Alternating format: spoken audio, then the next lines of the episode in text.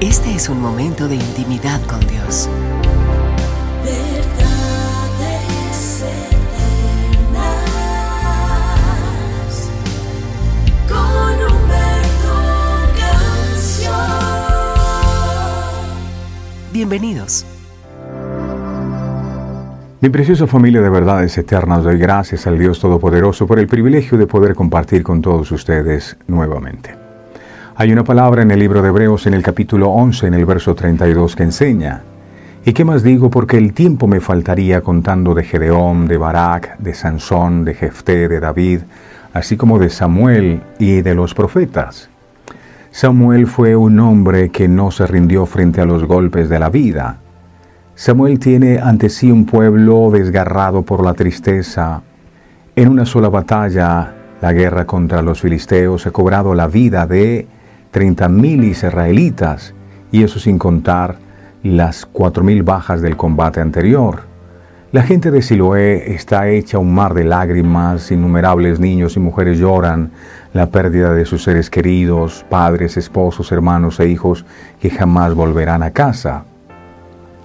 El mal ejemplo de los dos hijos de Elí, Ofnifines, hombres corruptos e inmorales, había debilitado la fe del pueblo. Parece que como resultado muchos se entregaron a la idolatría. Todo aquello debió ser un duro golpe para Samuel. ¿Tendría este hombre la fe suficiente para afrontarlo y ayudar al pueblo a recuperar el favor y la protección de Dios? puesto que nosotros también estamos expuestos a sufrir desilusiones y golpes en la vida que ponen a prueba nuestra fe. Sin embargo, Samuel, que pudo haberse apartado de Dios por lo que pasó, continuó predicando la palabra a todo Israel. El profeta continúa instruyendo al pueblo con constancia, y el relato revela que dos décadas después seguía haciendo lo mismo pues leemos que acostumbraba a visitar las mismas tres ciudades cada año para resolver las disputas de sus habitantes y darles instrucciones. Aunque en el relato bíblico hay un período de 20 años en que no se menciona lo que hizo Samuel, sin duda se mantuvo ocupado sirviendo al Señor. Ahora Samuel les ofrecía a los israelitas la posibilidad de regresar a Jehová y volver a ser libres. ¿Le hicieron caso? Sí, pues se deshicieron de sus ídolos y empezaron a servir solo a Jehová. El profeta sin duda, muy complacido, los congregó a todos en Mizpa, una ciudad que quedaba en la región montañosa al norte de Jerusalén.